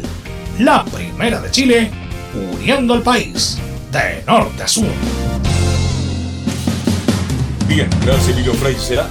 Reparación laboral, abogados especialista en accidentes de trabajo, despidos injustificados y autodespido. Consulta gratis en todo Chile www.reparacionlaboral.cl. Antes de ir con el informe de Nicolás Ignacio Gatica López de Colo Colo, Leí unas declaraciones ahí de, no sé si ustedes la leyeron, sobre um, Quintero, el técnico de Colo Colo, que está feliz, que está muy contento, que lo está pasando muy bien en Chile, pero que su sueño es dirigir en la Argentina. Y quiere dirigir a San Lorenzo de Almagro, porque él fue fugador, tuvo paso por San Lorenzo.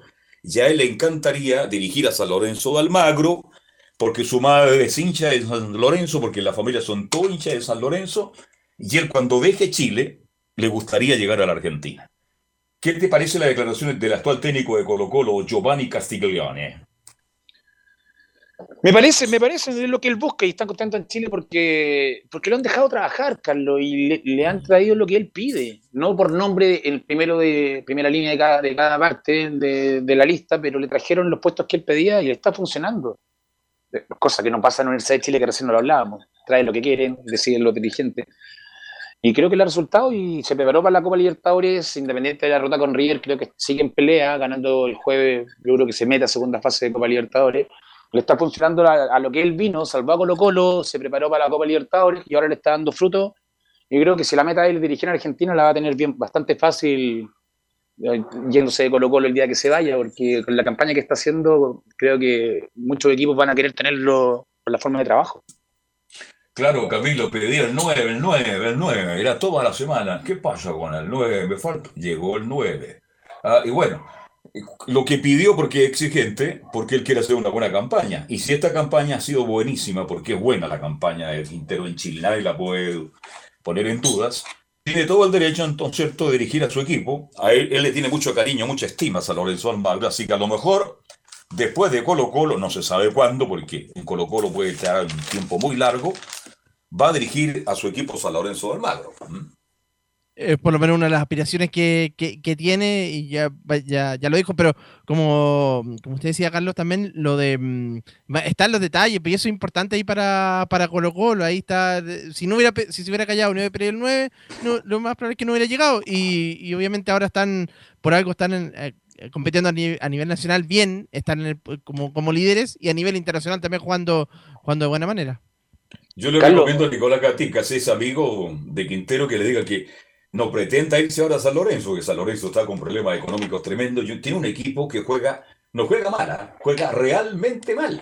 Así que no es el momento para pensar en San Lorenzo. A futuro tal vez, porque San Lorenzo es un grande fútbol argentino, Giovanni Castiglione. Por lo mismo, y pensemos que Quintero le trajeron a Santos y siguió pidiendo su 9. Y llegó el 9 que es titular de Colo Colo. Entonces es un tema que le hacen caso al entrenador de acuerdo a su requerimiento. Obviamente también va el tema económico depende lo, lo que pide. Pero le ha resultado y trajo un central que está haciendo un cautillo, que está haciendo de lo más importante en Colo Colo, que es Amor. Le trajeron las, las, posiciones que él pidió. Pidió una lista, pero le trajeron desde los cinco, le trajeron a uno. Entonces cumplieron con lo que él quería. Y están los resultados a la vista de todo, de todo Chile, de, de, en Sudamérica. Le peleó mano a mano a River, a uno de los mejores exponentes del fútbol a nivel sudamericano. Y está haciendo una buena campaña, tanto como internacionalmente, creo yo, y sobre todo en el torneo nacional que va puntero y, están a, la espera de todo lo que viene y están con el hincha Colo Colo está bastante entusiasmado, creo yo, con todo lo que está haciendo el, el Colo Colo de Quinteros. Así es.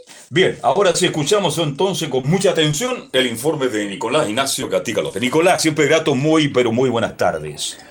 Sí, exactamente, justamente teníamos ese tema de Gustavo Quintero, como lo trataron, vamos a dar más detalles. De hecho, Pero de su opinión, usted, usted, maneja otra información distinta a la nuestra, con Nicolás Gatica. Mire, Gustavo usted Quintero el dijo, día a día. ¿Ah? dijo, hoy por hoy, por supuesto, que estoy contento y muy bien en Chile, pero a San Lorenzo le tengo mucho cariño porque pasé por el club como jugador. De hecho, recordaba que le hizo un gol a River en un tiempo atrás también jugando por San Lorenzo, justamente la previa del partido ante Buenos Aires. Pero lo que no dijeron ustedes es esto lo que comentó, que Quintero dijo que sí pudo haberse ido en este periodo, dice. Tuve opciones para ir en algún momento, pero estaba trabajando, cumpliendo contratos y no se pudo dar. Tuvo un par de posibilidades en Buenos Aires de Argentina, así que ojalá que en cualquier momento más adelante se pueda dar la posibilidad de dirigir también ahí. Así que sí tuvo algunas opciones de ir justamente a San Lorenzo y otros, así que Menos estuvo que cerca, no pero fue, prefirió. Así es. Menos prefirió mal que no se fue. No era el momento, ¿no? Colo Colo es mucho más que San Lorenzo hoy día, lo económico, lo administrativo. Las cosas en San Lorenzo están mal. El equipo lo horrible, mismo- lo vi el fin de semana. Este, no, no, no, menos mal que, que se quedó. Más adelante yo creo que cuando San Lorenzo mejore sus, ¿ah?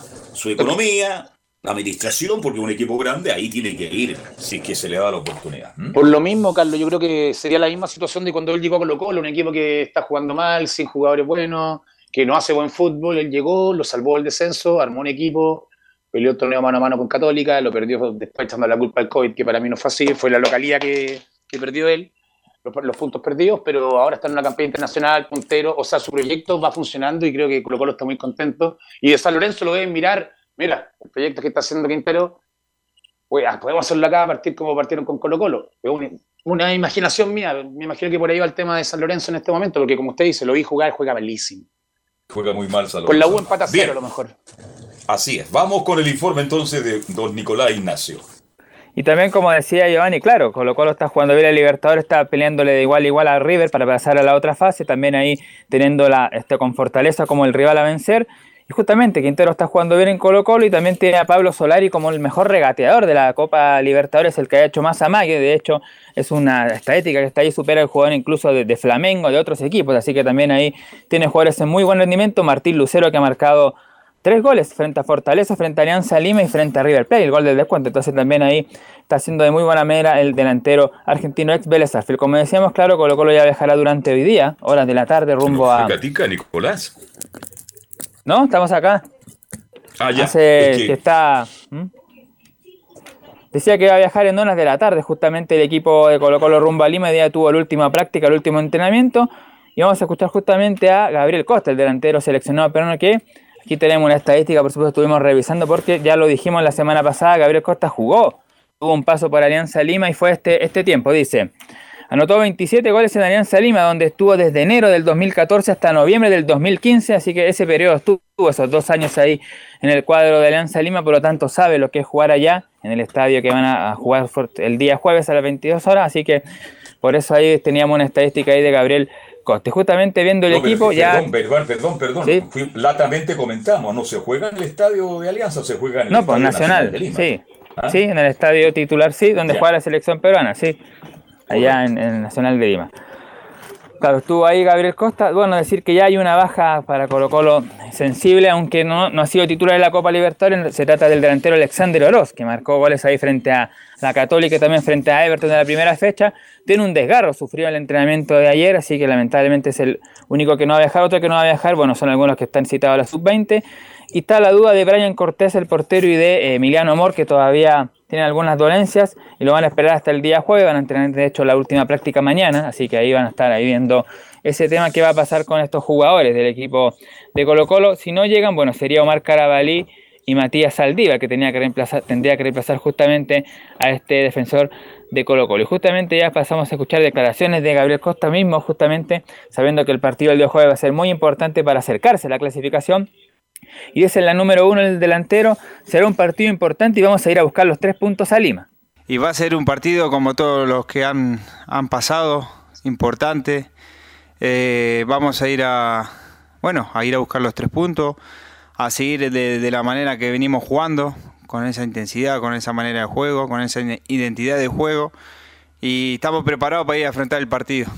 Y es un partido Libertadores, un partido complicado. eh, vamos, vamos a jugar de visita contra un equipo grande. eh, así que nosotros estamos preparados, nos estamos preparando para llegar bien y para afrontar el partido de la mejor manera, para a buscar los tres puntos para que nos pueda dar ese pasito para la clasificación a octavo. Claro, Alianza Lima más allá que es un equipo peruano y los equipos peruanos como por ejemplo el mismo Sporting Cristal tienen cero puntos, ha tenido un mal rendimiento del equipo, va a ser visitante y por supuesto en Perú es el equipo importante, de hecho bueno viene de golear el último fin de semana, el domingo primero de mayo 5-2 al equipo Carlos Stein, los goles lo marcaron Pablo Lavandeira, un jugador que estuvo, me recuerdo ahí por Audax Italiano, Ricardo Lagos, que no tiene nada que ver con el expresidente obviamente, Edgar Benítez, ¿Qué un paraguayo, Miguel? Cornejo ¿Qué y ah? Leighton. ¿Qué ¿Verdad? Sí. chico Lago de Portal? ¿Usted ha sabido algo, Camilo, de Vicencio no? Sí, está en Concepción. En Lo- en Lota. Por allá está el. El Lota está. Creo que vende carbona. ¿ah? Bien, un saludo para él, a nuestro distinguido colega y amigo. Oiga, pero usted dice con equipo, no, pues si Alianza. En Alianza hay tres equipos grandes muy importantes, tal como ocurre en Chile. Alianza es Colo-Colo. ¿m? Universitario de Lima es la U de Chile. Y Sporting Cristal es la Católica. Alianza es el equipo más popular de, de Perú, así que, bien, por ahí dice usted, Alianza es un rival duro, complicado, que se va a jugar su opción porque no han ganado puntos, ¿ah? Y va a ser difícil para Colo Colo, pero yo confío en Colo Colo que logre sacar tres puntos y que de verdad pase a la otra fase, mi estimado Ni- Nicolás Gatica. Claro, y en el campeonato está noveno, no viene muy bien el Social Alianza Lima con 17 puntos, recién consiguió su quinta victoria en el torneo ahí el equipo peruano, pero bueno, ya ahí viene por lo menos eh, en alza porque ganó 5-2 y viene con la confianza arriba. Lo decíamos anteriormente, Costa tuvo ese lapso entre 2014 y 2015 en Alianza Lima y en la segunda dice el delantero, es lindo siempre volver a Perú por el cariño de la gente, pero estamos concentrados como equipo. Bueno, es lindo volver siempre a Perú, eh, el cariño de la gente siempre me trata bien, así que feliz, pero concentrado, concentrado en lo que tenemos que hacer como equipo. Eh, por ese partido que tenemos que ir a buscar, eh, por los puntos que van a ser muy, muy importantes para nosotros y bueno, para seguir con el funcionamiento que venimos teniendo eh, en la actualidad. Así que nada, seguir por ese camino y enfocado en lo, en lo que tenemos que hacer nosotros para, para, bueno, para volver con esa tranquilidad. Y la última que escuchamos de Gabriel Costa para ir a dar un par de cosas, la probable formación es también una serie de Alba ahí que ocurrió un 3 de mayo, pero vamos a ir con la última de Gabriel Costa que habla sobre justamente Cortés, la posibilidad de que pueda jugar o no el día jueves frente al equipo de Alianza Lima, dice el delantero Brian Cortés es muy importante para nosotros.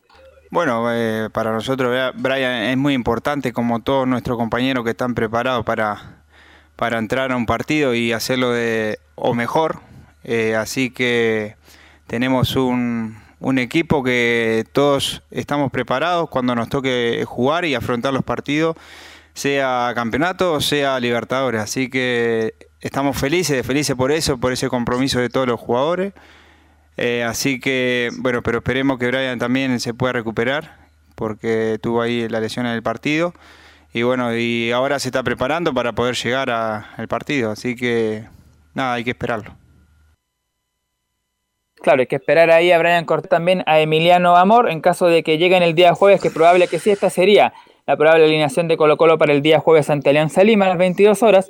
Brian Cortés, si se recupera, Óscar Opaso, Maximiliano Falcón, Emiliano Amor y Gabriel Suazo, César Fuente, Esteban Pavés, Leonardo Gil, Pablo Solari, Gabriel Costa y Juan Martín Lucero. Ese es el equipo que está proyectando ahí Gustavo Quinteros, pero claro, falta el entrenamiento de mañana miércoles y ver qué va a pasar con Cortés y Emiliano Amor, pero esa sería la formación del día jueves frente a Alianza Lima para tratar de justamente el paso, acercarse a octavos de final. Y lo último, como una efeméride de Alba, quizás la más importante para la historia de Colo Colo, porque el día 3 de mayo lamentablemente falleció el fundador del cuadro de Colo Colo, David Arellano, tras un partido amistoso frente al club Real Unión Deportivo en un empate 3 a 3 tras padecer por largas horas de una fuerte peritonitis producido por un rodillazo en el abdomen en un amistoso justamente, así que eso se recuerda hace 95 años, justamente el 3 de mayo, el fallecimiento de don David Arellano, que lleva por supuesto el nombre, recordemos, del Estadio Monumental. Perfecto, gracias Nicolás, que tenga buenas tardes. Mañana tendremos más informe de Colo Colo. A partir de las 20, Estadio Portales, Vespertino, Estadio Portales Vespertino a partir de las 20 por AM 1180 de la amplitud modulada. Y ahora vamos de inmediato con don Laurencio Valderrama para que nos cuente las novedades de los equipos de colonias. Don Laurencio, le escuchamos. Renovamos el saludo, Carlos Alberto, y por supuesto, el gran saludo para la gente que nos escucha en el 1180 AM que se ha sumado esta semana. Eh, vamos a ir eh, con algunas declaraciones de Juan José Riviera que habían quedado pendientes, pero de la conferencia de prensa eh, se, se, volvió en estas últimas fechas, se ha vuelto a las conferencias presenciales, así que ahí con el trabajo de Felipe Holguín estuvimos recopilando algunas declaraciones y vamos a ir con dos que quedaron y que, hablan del momento del Audax italiano. La primera, que este triunfo ante la U y esta remontada que, ha tenido el Audax se ha dado eh, por, el, por, el, gran mérito de los jugadores y además porque conozco al 70% del plantel. El gran mérito de, los jugadores hoy día. Nosotros entregamos herramientas, ayudamos, colaboramos. ¿En qué, en, qué sentido nos, nos pudo favorecer algo que conocemos, conocíamos de antes al 70% del plantel. No, no, llegamos a un plantel que no conocíamos. Yo hablo de conocer, a ver, no es lo mismo conocer a un jugador que conocer el día a día de un jugador. Yo conozco a todos los jugadores de Chile, por ejemplo, primera división o primera B o segundo profesional, pero no conozco a todos el día a día. A la mayoría los conocíamos en el día a día, hay algunos que estamos terminando por conocer, sus reacciones, estando dentro, estando fuera, los entrenamientos, los estados de ánimo, lo mental. Y eso colaboró mucho para, para, que, para que esto hoy día eh, hayamos ganado el partido, porque te repito, el fútbol es dinámico, muy dinámico, el torneo está muy parejo, el torneo es competitivo, de hecho, eh, equipos que están bajos en la tabla en el torneo, por ejemplo Antofagasta y Calera, están peleando palmo a palmo en Copa Sudamericana con equipos fuertes, equipos difíciles. Entonces es un torneo competitivo, el cual hay que estar muy alerta. Hoy ganamos un partido importante, avanzamos en la tabla, que es lo que queríamos, pero con los pies en la tierra pensando que tenemos que trabajar mucho todavía. Y por cierto, se le preguntó por el rival, porque justamente se, habló bastante el día lunes con Belu Bravo, con Don Carlos, el tema de si se le había ganado a un equipo eh, que no está en el mejor momento, que está en muy mal momento como es la U, y dice en la última el Coto Rivera, cuando uno analiza un equipo rival, no se fija tanto en su lugar en la tabla. Es que cuando uno, cuando uno ana- analiza un equipo, que es lo que hacemos nosotros durante la semana, con- en todo, analizamos desde varios puntos de vista, analizamos lo físico, analizamos lo mental, analizamos la estrategia de los partidos que ha disputado. Uno, por ejemplo, no se fija tanto en qué momento vienen los equipos, ni tampoco en qué lugar en la tabla vienen.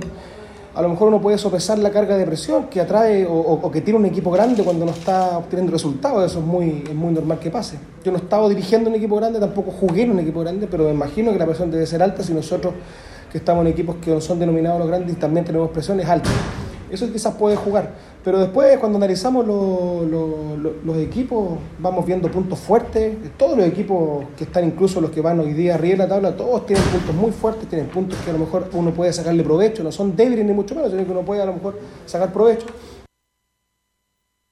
Justamente para cerrar esta parte de las colonias, eh, mencionar que el Audax quedó en un- una buena posición, noveno lugar con 13 puntos, 4 sobre la zona de descenso, se, alejó de, de la zona roja el cuadro verde y visitará el próximo lunes 20-30 horas a Unión La Calera en el estadio Nicolás Chaguanazar. Vuelve La Calera, por cierto, a ese recinto, luego de que se ocupara en el Sudamericano Femenino Sub-20. Por cierto, eh, Palestino vio cambiado su, su, horario del partido del domingo 8 de mayo, jugará media hora antes, a las 12 del mediodía, ante Deportes Antofagasta, partido que será transmisión, por supuesto, de Portal Digital junto a los amigos de M, de, de, de Tres Deportes, por supuesto, con Juan Pedro Hidalgo. Así que muy bien por eh, Palestino y Antofagasta que van a jugar el domingo 8, pero a las 12 del mediodía en la, la cisterna. Y recordarles que obviamente Unión Española visitará a O'Higgins de Rancagua el sábado a las 15 horas en el estadio El Teniente de Rancagua.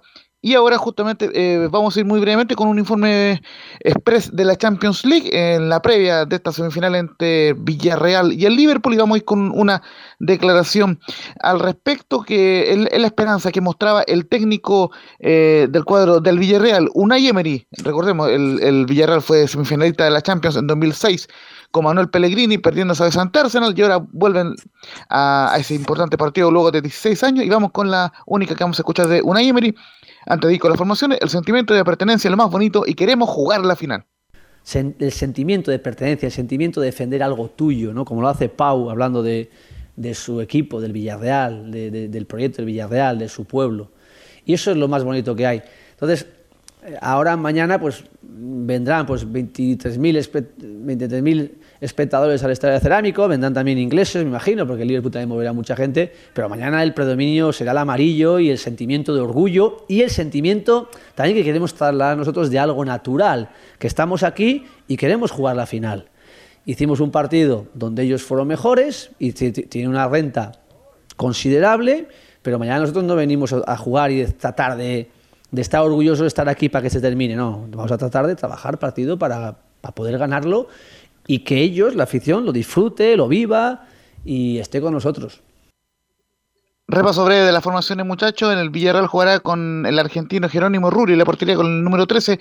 En la última línea, su compatriota Juan Foyt, Raúl Albiol, Pau Torres y el ecuatoriano Pervis Estupiñán en la última línea. En el mediocampo, Giovanni L- L- Los Chelsea, el argentino Dani Parejo, el eh, jugador eh, Etienne eh, Capoe y Francis eh, Coquelin en el mediocampo. Y en la delantera, Gerard Moreno, el experimentado Gerard Moreno con el jugador Bo- Bolayé Díaz. Esa es la formación del equipo del Villarreal. Mientras que Liverpool forma como es tradicional con Alison Becker en la portería, con Alexander Arnold en la última línea, con AT, eh, Virgil van Dijk y Robertson en la última línea, en el medio campo eh, Keita, eh, Fabiño y Thiago Alcántara, y en la delantera Mohamed Salah, Sadio Mané y Diego Llota. El, el, el árbitro de este partido es el holandés, el árbitro de Países Bajos, Dani eh, Maquiele. A las 15 horas juegan Villarreal ante Liverpool y obviamente todo lo estaremos actualizando en estadio en Portales. Muchachos, fuerte abrazo. Gracias, Lauricio, muy gentil, muy amable. Gracias, Giovanni Castiglione. ¿Algo en el tintero, Giovanni Castiglione? Eh, no nada, atento a la- lo que pasa mañana con Católica, lo que pasa con Colo Colo el jueves, lo que pasa en la Champions día. Sé que me despido de todos ustedes y estamos escuchándonos todo el día de mañana. Perfecto, gracias, Giovanni, muy gentil. Como siempre, Camilo Marcelo, buenas tardes, muy gentil. Muy buenas tardes, Carlos. Y recordar mañana también Antofagasta con Liga de Quito por la Copa Sudamericana, que también será transmisión de Estadio en Portales. Estadio en Portales, AM 1180 desde las 20 hasta las 21.30 horas, de lunes a viernes. Chao, gracias. Hasta mañana, seguimos. Chao, chao.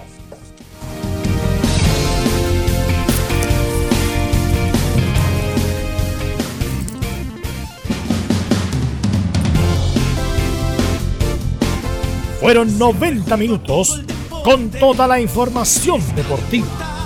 Vivimos el deporte con la pasión de los que saben.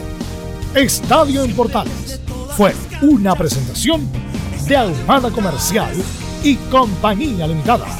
Expertos en termolaminados decorativos de alta presión.